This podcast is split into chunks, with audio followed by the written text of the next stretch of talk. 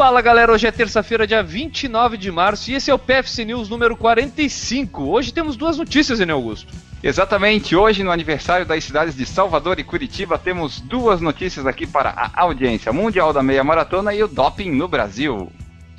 Beleza, então, pela ordem, vamos lá. Mundial da me de meia maratona, cara. O que, que aconteceu lá em Cardiff? Foi no país de Gales, né? Foi realizado lá, né? Foi, foi realizado lá no sábado e o que aconteceu foi o que quase sempre acontece, né? Os quenianos venceram novamente. Os quenianos conquistaram as três primeiras posições do feminino e fizeram dobradinha no masculino. Com a décima posição, a peruana Gladys Terreda fez o recorde sul-americano com 10 e 14 e os brasileiros tiveram bons desempenhos dentro das possibilidades deles, né? A Valdilene dos Santos Silva bateu o recorde pessoal dela com 1,14,38, ficou em 45º lugar.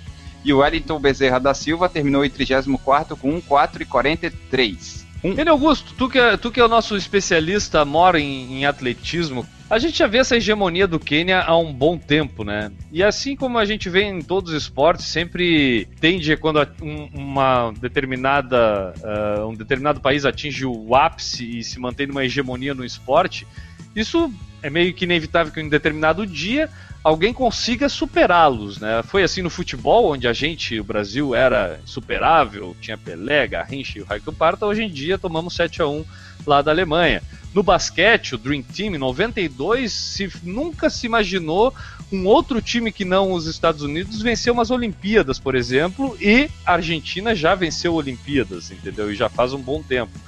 Cara, será que a gente vai ver os quenianos sucumbirem nas meias maratonas e maratonas algum dia, hein, Augusto? Se tu considerar que os quenianos aí tá incluídos os etíopes, né, que são os dois que ganham sempre mais, né, eu acho que pode acontecer um fato isolado, tipo, aparece um lá, sabe, o golfinho, vai lá, faz uma graça, ganha e cai e depois eles voltam. Acho que nos próximos anos não tem muito, muita mudança para acontecer, não. É, para mim só o seguinte, que por ser um esporte individual, Existe, além de tudo, para ser quebrada pelos outros países, a parte, é a competição interna dos quenianos, né, cara? Eles querem ser melhores que eles mesmos, e aí acaba que meio que se torna algo infinito.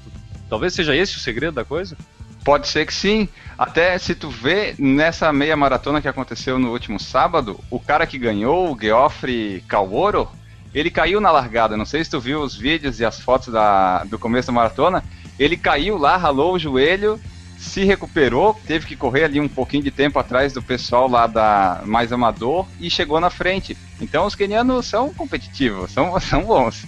É, e a gente já cansou de ver documentários, reportagens aí mostrando o quão importante é o esporte corrida para eles, meia maratona, maratona principalmente, que é a forma às vezes de eles vencerem na vida lá no, no Quênia, né? Vamos acompanhar aí os próximos 50 anos, Zene? Vamos ver Bom. se alguém consegue aí superar os quenianos, né? é, acho que nos, nos próximos 50 a gente consegue acompanhar porque a gente está por aqui ainda. É. E enquanto a gente acompanha é, os quenianos durante esses próximos 50 anos aí, cara, a gente pode também dar uma olhada de vez em quando no doping para ver se anda alguém sendo pego aí no doping, né?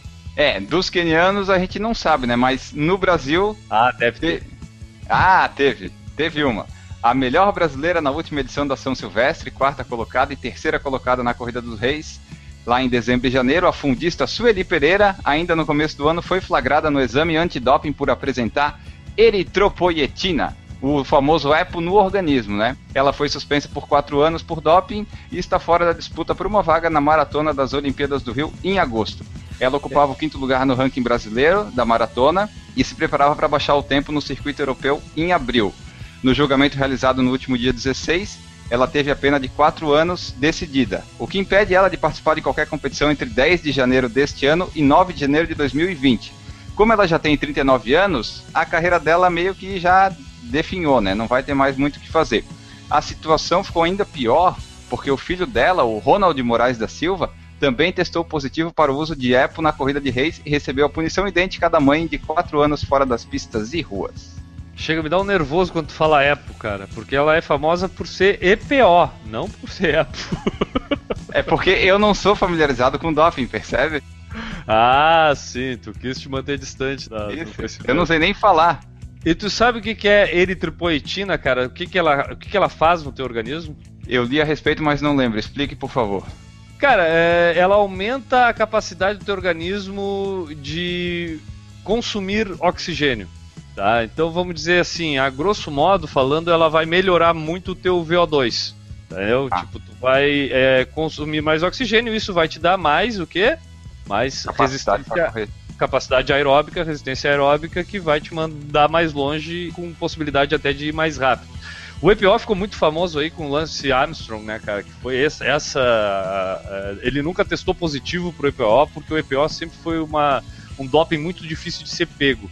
Mas uh, os testes antidoping evoluíram bastante. Hoje em dia já é mais fácil, assim, mas é, foi muito utilizado pelos ciclistas durante muito tempo. Tanto que essa galera toda que foi pega aí, a maioria, a grande maioria, foi pelo EPO que a eritropoetina foi pega. E aí vemos a Sueli, né, cara? Tipo, você pega pelo EPO. É, tem aquela outra questão também, né, Enio? Tipo, do doping ser um doping direto ou ser, às vezes, a pessoa pode ser pega no doping por algum remédio que mascare a possibilidade de tu ter te dopado. E nesse caso aqui é. não é isso. Nesse caso é o próprio.